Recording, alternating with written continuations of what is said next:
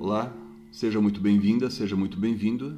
Meu nome é José Miguel Garcia Medina e este é o episódio número 21 de nosso podcast. Neste episódio, nós vamos falar sobre uh, as Forças Armadas e o artigo 142 da Constituição e outros dispositivos da Constituição que se ligam ao tema, bem como a lei complementar que trata também dessa matéria, que é a Lei Complementar 97 de 1999.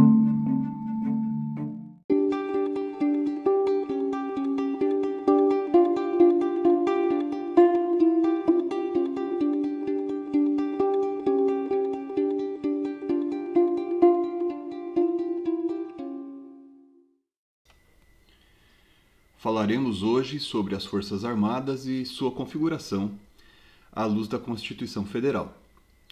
Nosso foco é o artigo 142 da Constituição, que aqui nós vamos ler e interpretar isoladamente e também vamos considerar esse dispositivo em atenção a outros artigos da Constituição que com ele se relacionam, como o artigo 144, como também o artigo 5 inciso 44 da Constituição e assim em diante.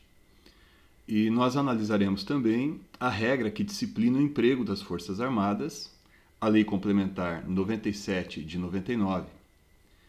Eu trato desse tema na minha Constituição Federal comentada, em comentário a esses dispositivos aqui mencionados e a outros que eu vou me referir ao longo deste episódio.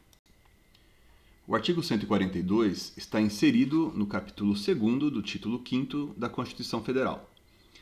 O título 5 trata da defesa do Estado e das instituições democráticas.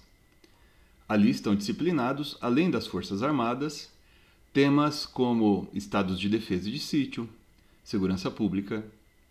A segurança pública, como veremos adiante, é exercida por vários órgãos da polícia, nos termos do artigo 144 do texto constitucional.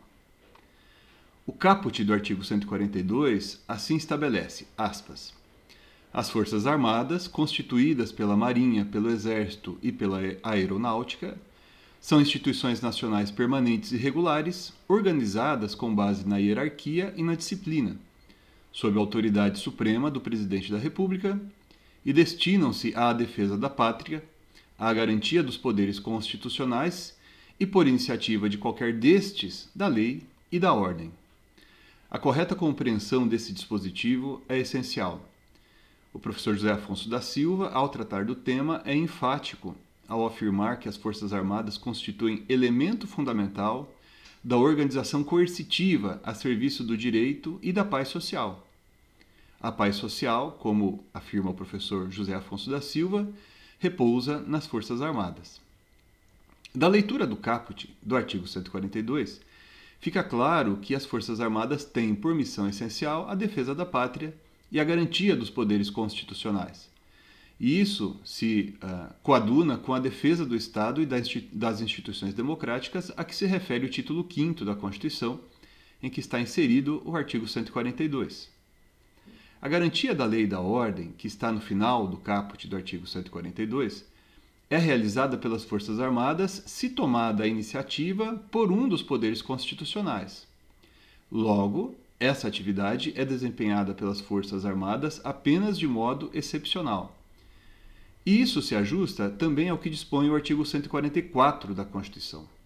Esse artigo 144 estabelece que a segurança pública é exercida através dos órgãos indicados ali nesse dispositivo, como Polícia Federal, Polícia Civis, Polícias Militares, etc.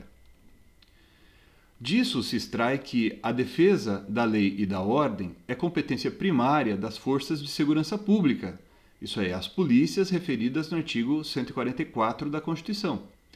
Razão pela qual a atuação das Forças Armadas, nesse caso, é subsidiária e eventual. E nesse caso, a atuação das Forças Armadas depende de convocação de um dos poderes constitucionais, o presidente do Supremo, o presidente da República ou o presidente do Congresso Nacional. Isso também está ali nessa lei complementar 97 de 99, que, uh, nos termos do parágrafo 1 do artigo 142 é a lei que estabeleceu as normas gerais a serem adotadas na organização e no preparo e no emprego das Forças Armadas. Esse caráter subsidiário da atuação das Forças Armadas, na garantia da lei e da ordem, é confirmado pela Lei Complementar 97 de 1999.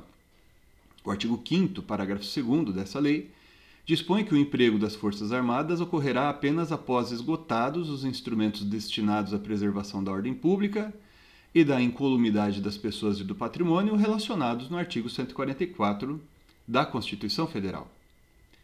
Em qualquer desses casos, diz a Constituição, as Forças Armadas se submetem à autoridade do Presidente da República. A Constituição, assim, deixa claro que o poder militar se subordina ao poder civil.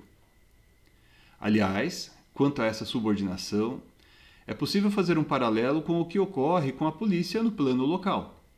O parágrafo 6 do artigo 144 da Constituição, com a redação da Emenda Constitucional 104 de 2019, dispõe o seguinte: aspas, as polícias militares e os corpos de bombeiros militares, forças auxiliares e reserva do Exército subordinam-se, juntamente com as polícias civis e as polícias penais estaduais e distrital, aos governadores dos estados, do Distrito Federal e dos territórios.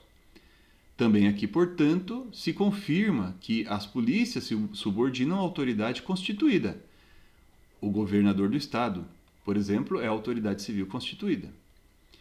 Isso é coerente com uma das principais missões das Forças Armadas, de acordo com o texto constitucional. A elas incumbe a garantia dos poderes constitucionais. As Forças Armadas, assim, não se encontram acima de tais poderes constitucionais, nem existem para substituir um desses poderes constitucionais. As Forças Armadas têm por propósito garantir, dar segurança à existência desses poderes. Além disso, as Forças Armadas não existem para servir um desses poderes, em detrimento do outro. Essa missão constitucional, que está ali no artigo 142, consistente na garantia dos poderes constitucionais, ela é indivisível. Isso é, as Forças Armadas não defendem um dos poderes em relação ao outro. Fosse assim, ao invés de dar segurança aos poderes constitucionais, as Forças Armadas estariam a colocar um deles em risco. Isso atenderia, atentaria contra o artigo 142 e contra aquilo que corresponde à essência das Forças Armadas. Essa é a ordem constitucional. E isso é confirmado pelo artigo 5, inciso 44 da Constituição. Esse dispositivo estabelece que constitui crime inafiançável e imprescritível a ação de grupos armados, civis ou militares, contra a ordem constitucional e o Estado democrático.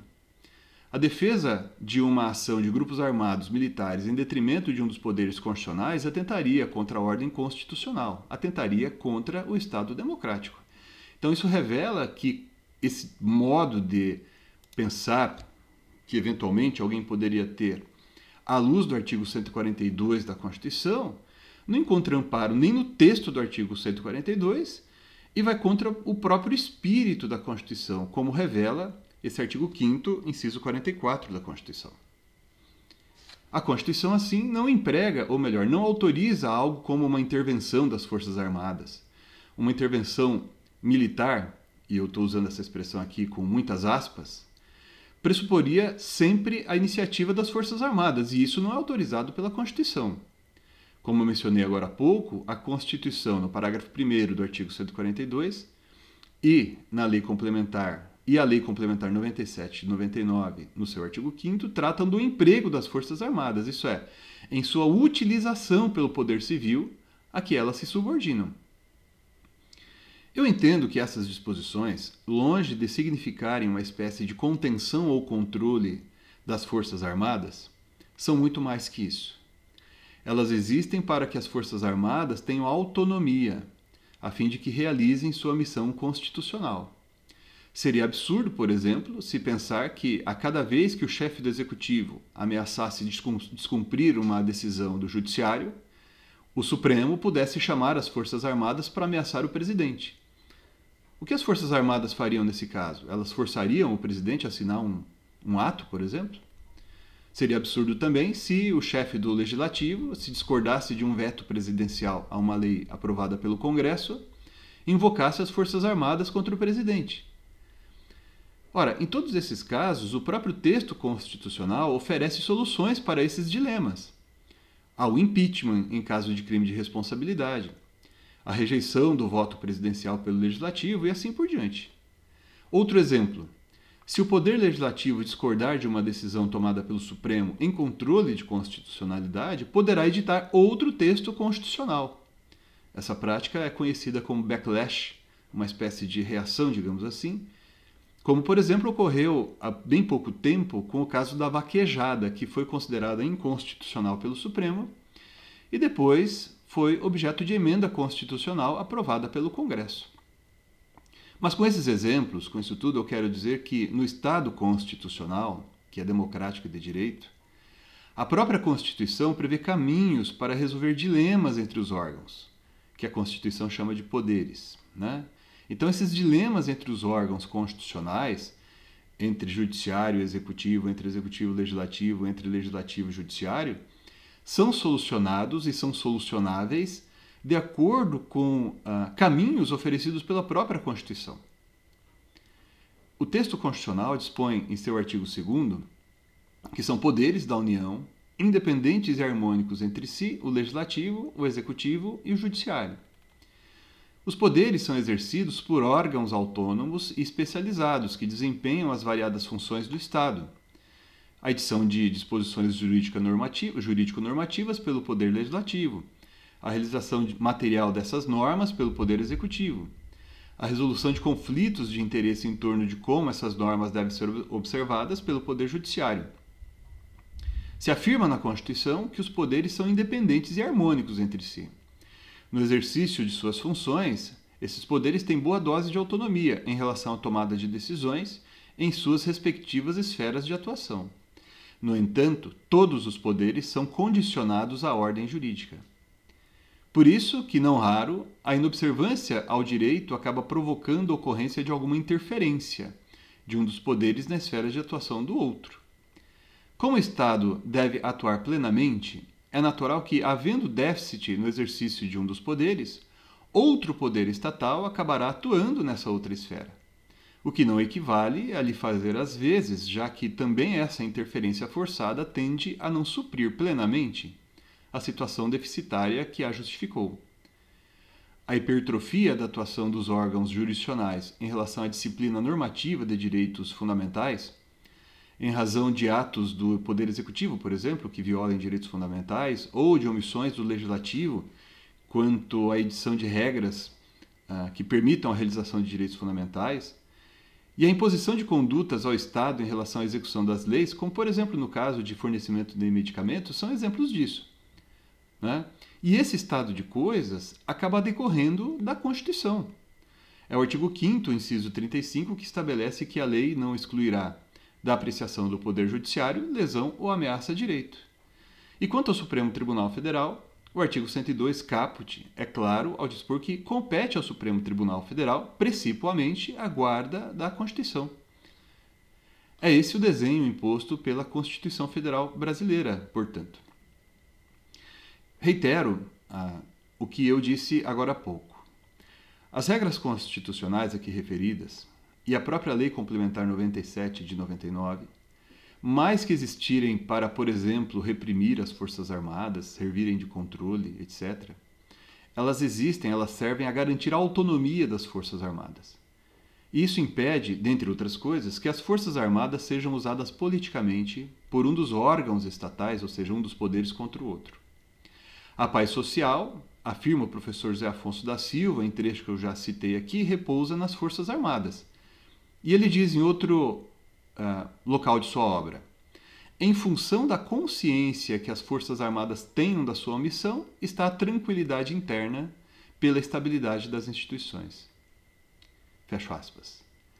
É claro que em tempos de fake news, em tempos de junk science, em que se criam notícias falsas em que se distorcem ou desprezam dados científicos, poderá haver quem considere que o texto do artigo 142 da Constituição ou da Lei Complementar 97 e 99 poderia autorizar alguma outra interpretação, que permitisse, por exemplo, uma intervenção militar constitucional. Mas isso não está no artigo 142 da Constituição e, no extremo, poderia se enquadrar no que prevê o artigo 5, inciso 44, do texto constitucional. Qualquer sentido que se queira atribuir ao artigo 142, a partir do qual se pretenda extrair que as Forças Armadas estariam acima dos demais poderes, ou que poderia intervir por sua iniciativa para controlar um dos poderes a pedido do outro, ou interpretações dessa natureza não teriam qualquer apoio no texto constitucional.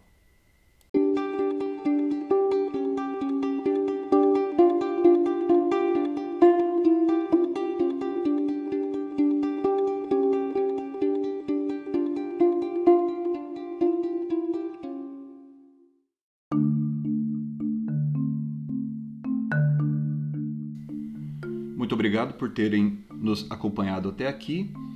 É, aguardo sugestões e críticas que vocês tenham ao nosso modo de pensar, ao que nós falamos aqui e também escrevemos.